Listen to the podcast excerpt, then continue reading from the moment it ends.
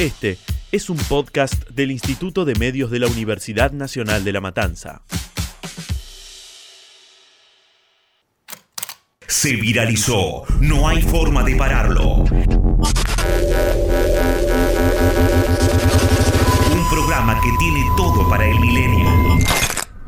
Series, películas, aplicaciones y videojuegos. Cosas de Internet. No te muevas. Ya comienza. Pantalla completa.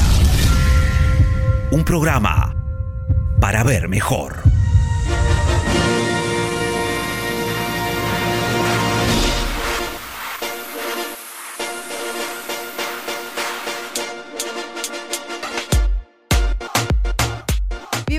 A otro episodio de Pantalla Completa Podcast Modo Oscuro. Mi nombre es Camila Sanz y acompañada de mi copiloto, el señor Santi Facorro. Me quedé pensando. ¿Te quedaste pensando? Está bien, sí, sí, está Sí. muy bien dicho. ¿Cómo estás, Cami? ¿Todo bien? La verdad que súper. Estar acá para mí siempre es un agrado. Nos divertimos un montón. Eh, y nos recontra divertimos. recontra Si la gente supiera lo que pasa del otro lado de las Sí, bambalinas. sí, la verdad que sí. Y como que nos divertimos mucho para que sea un podcast de terror. Como que tenemos que asustarnos un poquito más. Sí, yo creo que a veces el terror nuestro termina siendo, en el caso, un scary movie, ¿viste? Una cosa Liberamos así. muchas dopaminas. Sí, muchas dopaminas. Y en este caso tenemos el momento especial del señor que más sabe sobre videojuegos. El tema es que yo no lo veo. ¿Cómo no lo ves? No sé dónde está. Buenas. ¡Ay! ¿Cómo andan? Ah, ahí está. ¿Dónde? P- Perdón, los asusté. Sí. Eh, ¿Lo tenías escondido? Me dijeron que me pusiera por acá cerquita, pensé que me estaban viendo. Ahora que ya no hay tanta niebla, en- hay un poco más de luz en este estudio, dije, bueno, capaz me ven. Para- Salió el espejo. Yo les quiero decir algo. A mí este tipo de sustos no me gustan. Eh, esto de me escondo atrás y cuando pasás te asusto, no me gusta. Perdonen, perdonen. Pero Igual, es eh, la modalidad, me parece. Es lo que se usa ahora, creo. ¿no? sí, Igual- igual en la puerta había un cartel que decía, cuidado, no mires para atrás. Entonces no, mires sé. atrás. No, yo te digo. No, No miro, no. Yo Chau, que no vos no me arriesgaría. Bueno. Yo estoy viendo y no te des vuelta, no te conviene. Confío en ustedes, No, ya me Eh, da miedo. Nosotros confiamos en vos y en todo lo que sepas. Bueno, vamos a seguir hablando un poquito de los videojuegos de terror y vamos a traer un poquito más a- cercano en el tiempo, el- estos últimos 10, 15 años, lo que ha traído los videojuegos de terror y sobre todo las técnicas que han utilizado los videojuegos, en especial la más conocida de todas que es el jump scare. Bien. Traducido al, al español, saltar Salto de susto. Saltar de miedo, saltar de, Saltar de de- un susto. Como lo que nos pasó Te recién un cuando. julepe. Lo que nos pasó recién cuando apareciste, básicamente. Claro. Básicamente algo así sería. ¿En, qué se trata esta técnica? Vos estás viendo algo, está todo muy lindo, y de golpe, ¡pac! te aparece algo que te distorsiona la imagen, te hace un cambio de la escena que estás viendo, y con un ruido espeluznante, un ruido ya sea desde un gato, un alarido de un gato, hasta un ruido en la música, un cambio en la música muy repentino, que hace que a vos se te prendan todos los, los sentidos y digas, che, pará, esto es un cambio muy fuerte, me... O sea, el sentido, Trajo un- el a- sentido algo de da miedo. Básicamente es Chicos, eso. ¿puedo, decir, Claro. ¿puedo hacer una pregunta? Sí. Hace poquito se hacían chistes en, con los celulares. No, no, no, no. Ya, ya- sé a cuál te referís. No, e- ese tipo... e- ese te da susto porque no lo podés sacar. Pero no te da un poco de susto. Ese ¿No te da es como, poco? eh, como vergüenza, te da como mucho Claro. pudor. y, y esto que no se apaga. Lo más divertido es que. Aparte, nunca encontrás el botón adecuado. Nunca se apaga. Lo, lo tirás al piso. Nunca sigue. es, sigue ah, gritando. Claro, lo divertido es que la gente bloquea el teléfono y, Y el sigue. sonido sigue. Entonces, hasta que lo desbloquean, ahí está como lo gracioso. Imagínate encima si tenés la huella y no te empieza a reconocer la huella del celular. Es como, por favor, Yo creo que en la, apagate. adre- adrenalina que empezás a liberar Sí, no sí, te sí, sí. reconoce. No, es, es que no te reconoce de ninguna manera. No te reconoces vos. Transpirás el dedo por eso. Qué feo que te pase eso igual, es muy ¿eh? feo, es muy feo. Le ha pasado mucha gente, le ha pasado mucha gente. He escuchado varios por aquí, por, por todos los sectores.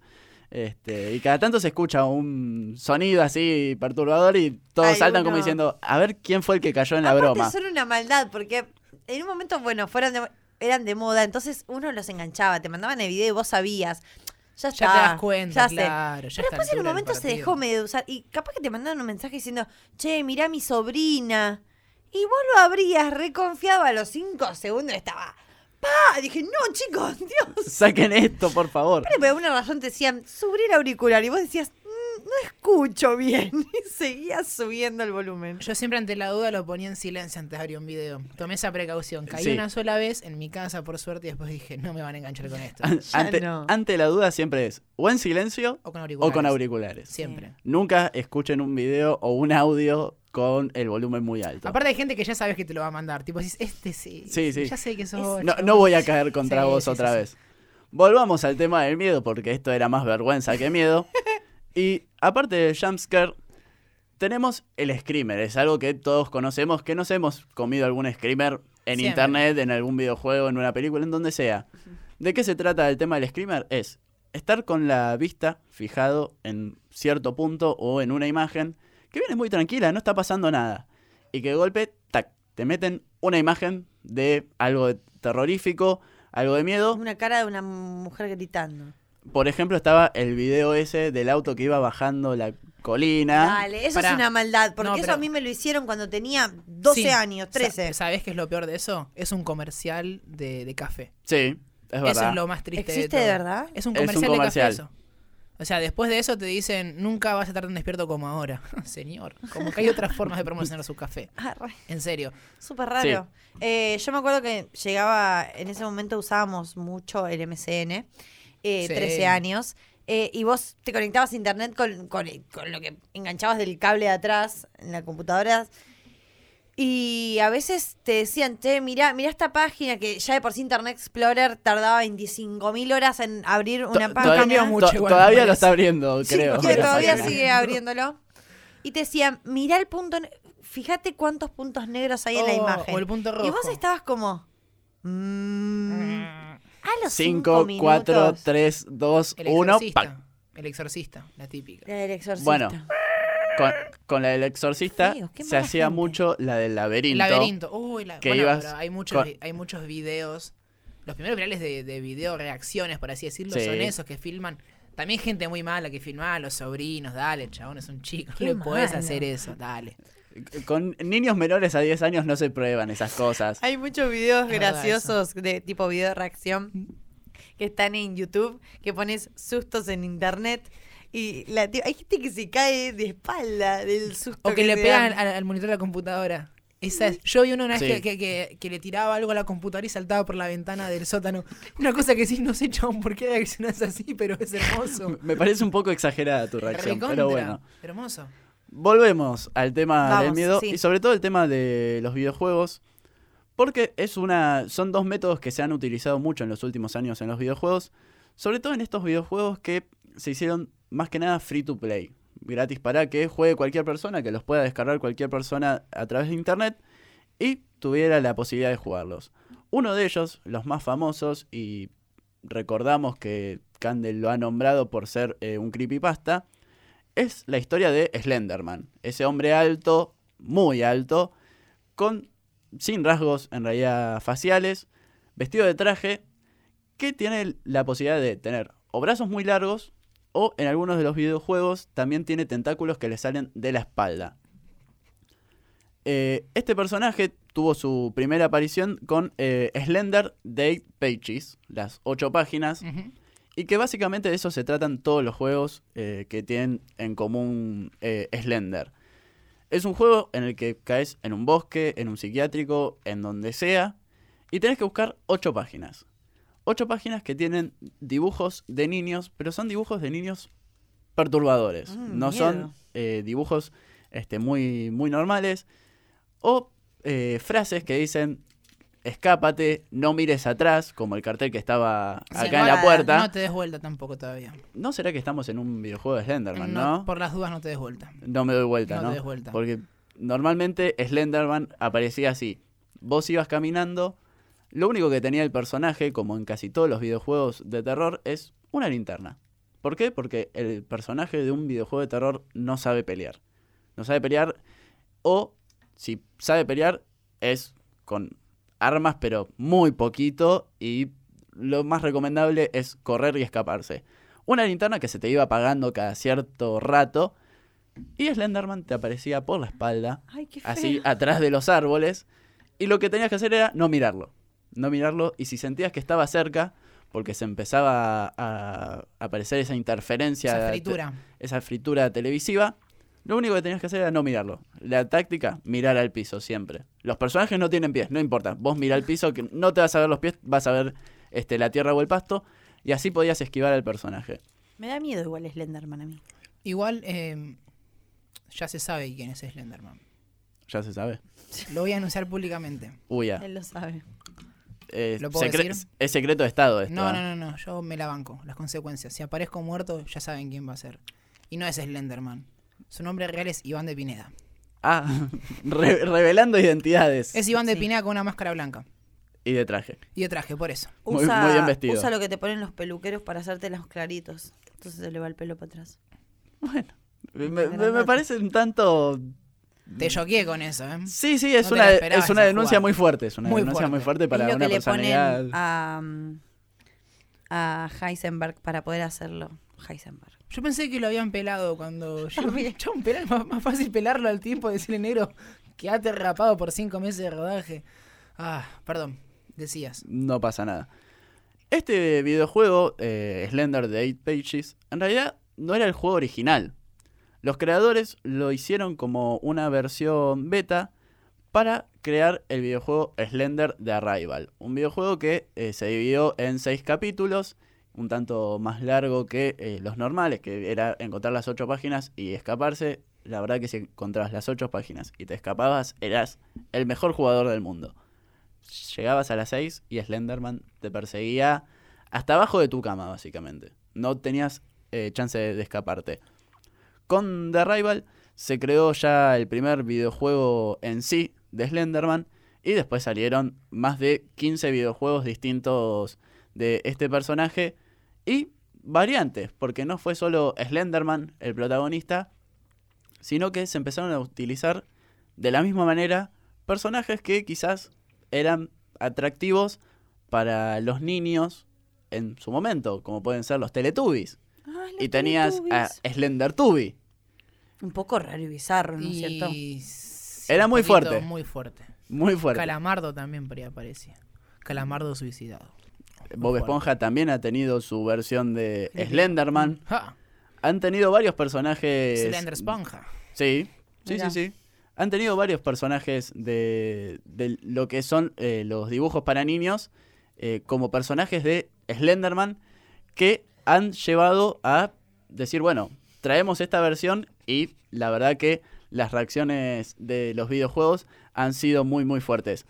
Slenderman de Arrival, eh, perdón, Slenderman de 8 Pages fue considerado el mejor juego de terror en cuanto salió. Recordemos que era un juego en versión beta, ni siquiera era un juego terminado. Y, está para, para teléfonos móviles ahora. También ha- hay una Me lo versión hizo- para, El eh, señor para me, lo móvil. hizo, me lo hizo jugar y yo empecé, enchufé los auriculares y lo saqué al toque porque ya me dio miedo la respiración del personaje. ¿Te acordás? Sí, sí, es verdad. No la banqué. ¿Qué, qué tienen todos los videojuegos de terror de los últimos 10 años? Se utiliza mucho el tema de respiración de los personajes, efectos de sonido muy, muy fuertes, que eh, por, por algo también se recomienda eh, la utilización de auriculares para, para, Para, aislar el sonido y realmente estar en la inmersión. Eh, inmer- claro. im- Y sumergirte. Sumergirte en la experiencia. así experiencia es. inmersiva quería decir, pero no me salía. Eran dos palabras muy difíciles. Sí, la verdad que sí. Te buscaste una forma bastante difícil de, de Léxico decirlo. amplio tengo.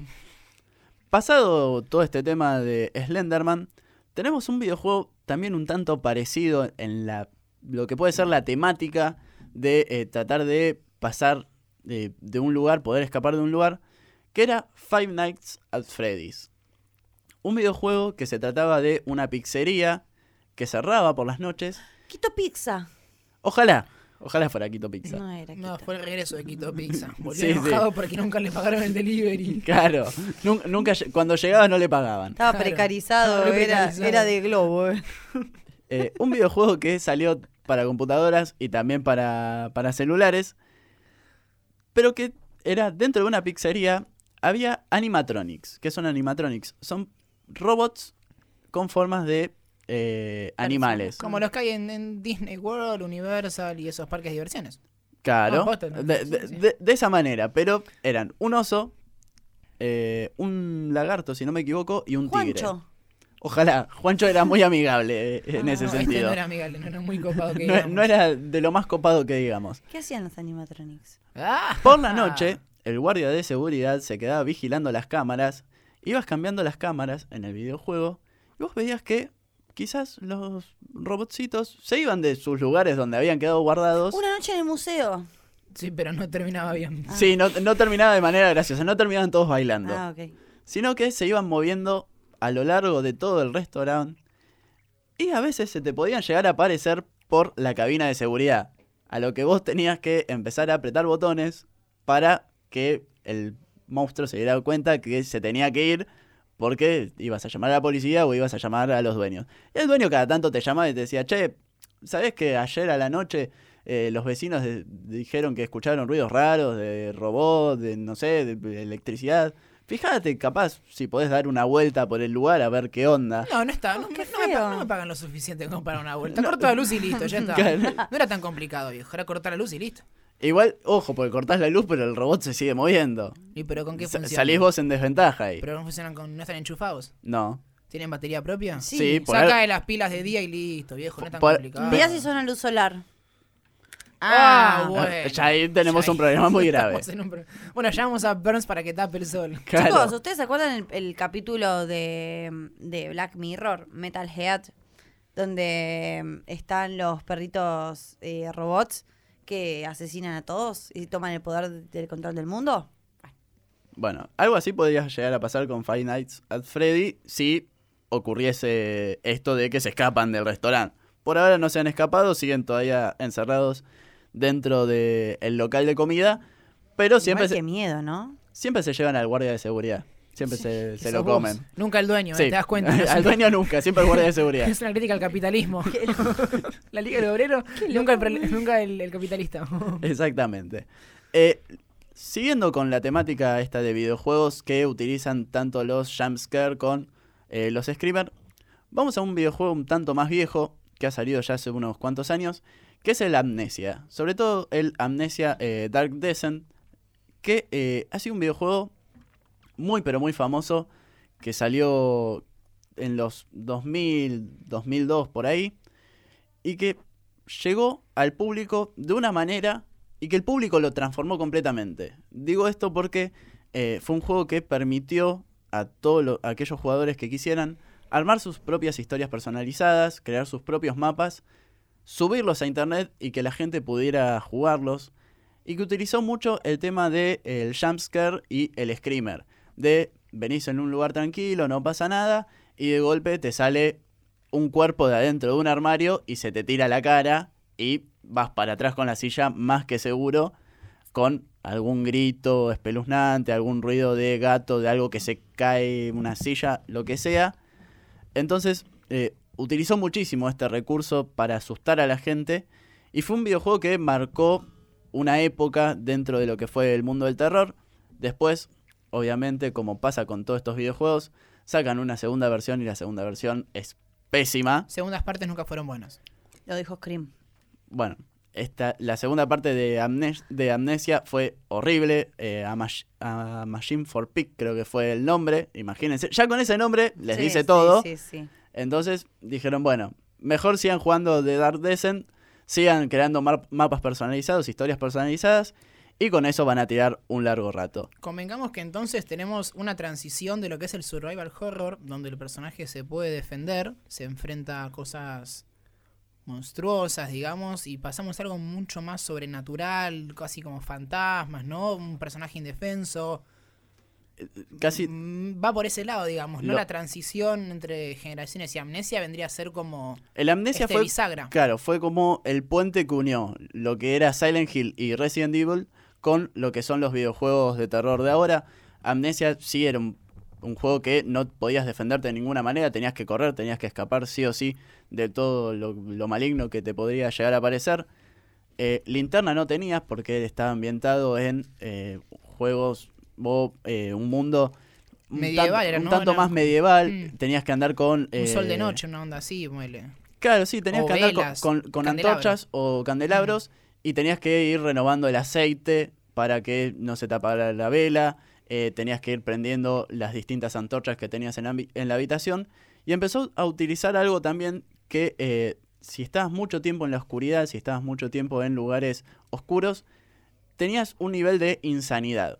Entonces cuando te iba pa- pasando eso, además de la barra de vida, te ibas volviendo un poco más loco. Entonces em- el personaje empezaba a ver sombras dentro de la oscuridad, bastante difícil, ¿no? Pero eh, sombras dentro de la oscuridad. Eh, empezaba a alucinar cosas, empezaba a alucinar sonidos y a eso te llega a vos mediante la pantalla y mediante el auricular, entonces también te ponías un poco más paranoico de, che, algo, hay algo ahí, hay algo ahí, estoy seguro que hay algo ahí y me va a pasar en cualquier momento. Quizás no pasaba nada, pero le agregaba este plus de, bueno, el personaje es cuerdo, pero se empieza a volver loco a medida que va pasando el juego. Claro, se expone y- a situaciones estresantes, digamos. Claro, y vos no vas pudiendo solucionar las cosas.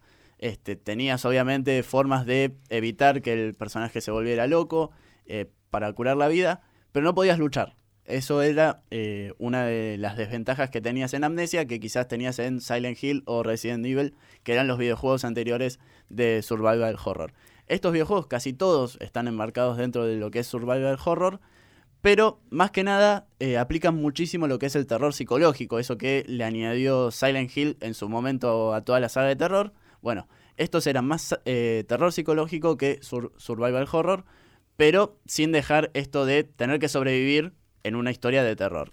Claro, porque es una, una impotencia absoluta, tipo, no te puedes defender, o sea, tenés que esperar a, a que te maten o, O a Sí, o sobrevivir hacer como lo que sea. sea para sobrevivir, es como- Escapar. Eh, Básicamente es lo, lo que es pasaría muy sad. Con una película de terror. Eh, ya metiéndonos quizás en, en lo que sea el mundo de Fabi. Sí, no, no, pero a Fabi dejarlo con su mundo porque no Sí, se sí, mete sí. con lo tuyo. O- obviamente, pero- respetemos, los- Ay, qué respetemos los sensibles. lugares. Pero a lo que me refiero es, ¿qué pasa con las películas de terror? Los personajes que hacen, se escapan, no luchan Sí. normalmente Mm. Con eh, aquello maligno que quiere atraparlos. Hasta los últimos 20 minutos que descubren que saben usar una motosierra, un arma, arpones y bueno, Bueno, sí. vencen al villano Pero- dicen, "Che, pero si lo matamos de entrada no nos agarramos. Bueno, viejo, por ahí hay que justificar. Claro, pero las dos, las dos primeras horas que era escaparse del villano, Claro. Escaparse de lo malo. Eso pasa porque no- no leen el guion de entrada, ¿viste? Si vos lees el guion entero ya sabes que lo tenés que matar y tienen que leer el final, está, nada Tienen más. que leer, claro. Tanto el spoiler al final no está mal el spoiler que digamos. ¿viste? Tal cual. Nos vamos ahora sí un par de años mucho más cerca de nosotros, que a eso del 2015. Y vamos a empezar a hablar de un videojuego que también marcó un antes y un después en lo que fue el mundo del terror, como fue Outlast. Aquellos que no han escuchado este videojuego, llegas siendo un periodista con una cámara a un psiquiátrico que está cerrado, o que estaría cerrado, ¿A quién se le ocurre meterse en un psiquiátrico cerrado con una cámara? A un periodista de investigación que lo mandó Alguien, su alguien jefe. lo tuvo que pensar esto. Claro. O sea, alguien Yo no lo puedo creer, estoy indignada, indignada. Bueno, el señor entra a este lugar que ¿Por su- qué entró, no? porque ¿Por tenía- qué entra? tiene ¿Solo estaba? No, por Solo. ahí- no, ¿sabés qué? Solo, mí- andaba con cinco amigos, no, No, sé. pero para mí perdió una apuesta por un partido de fútbol. Dije, Eh, no bueno, se ya entiende, si si no. pierden... O el jefe le pagó muy bien. Una de dos. Bueno, Si me pagan muy bien, igual yo me fui, ya me voy a otro país, no me fugo. Pues, fue en punto. Entra, Entra y descubre que no estaba tan cerrado como parecía, sino que seguía habiendo personas que estaban siendo cuidadas en este psiquiátrico, pero un psiquiátrico totalmente de terror, en el que había una presencia maligna. ¿Por qué? Porque una empresa había estado haciendo pruebas con ciertos personajes de nanotecnología y los terminó convirtiendo en monstruos. El personaje tiene que escaparse por todo el psiquiátrico con su cámara para develar todos los misterios que han ocurrido en este lugar. Y termina el personaje convirtiéndose en uno de estos. Este, de, est- de estos, de monstruos. Así es. Por el hecho de compartir tanto tiempo con ellos y terminar siendo infectado con esta nanotecnología que se estaba utilizando en los personajes. Pero es un videojuego que utiliza muchísimo tanto técnicas del Silent Hill como todo esto del el jumpscare y eh, el screamer de vos venís tranquilo, tranquilo entre comillas, porque es un lugar completamente tenebroso, siempre es, es un ambiente oscuro. vas re asustado, olvídate. Y sí, encima la única iluminación que tenés es tu cámara en modo nocturno. No, Y sea, baterías tenés muy pocas. La conclusión que saco de todo esto es que Silent Hill es, es como el Diego. Tiene un montón de hijos por todos lados. O sea, El Silent todos los que surgieron. Bueno, el Silent Hill fue el gran creador de Gran todos los videojuegos que han salido este, en, en el último tiempo. De hecho, bueno, casi todos se inspiran en Silent Hill para sacar sus videojuegos de terror.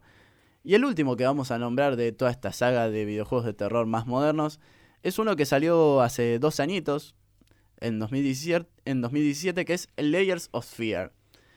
Se trata de un pintor que su esposa muere y el tipo empieza a encontrar notas para develar qué fue lo que sucedió y cómo fue que sucedió.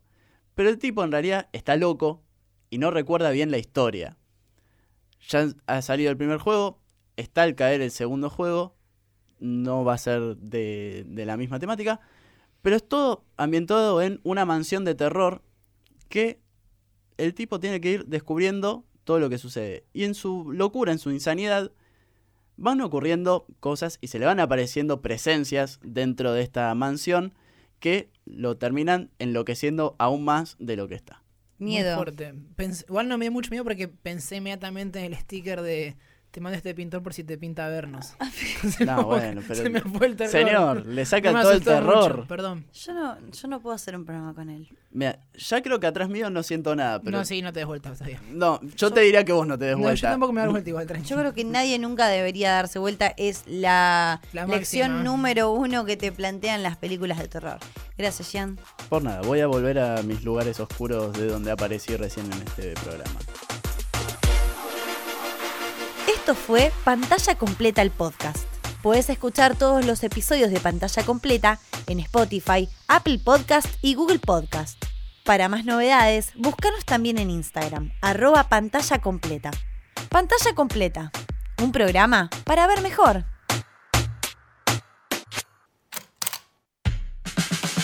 Esto fue un podcast del Instituto de Medios de la Universidad Nacional de La Matanza.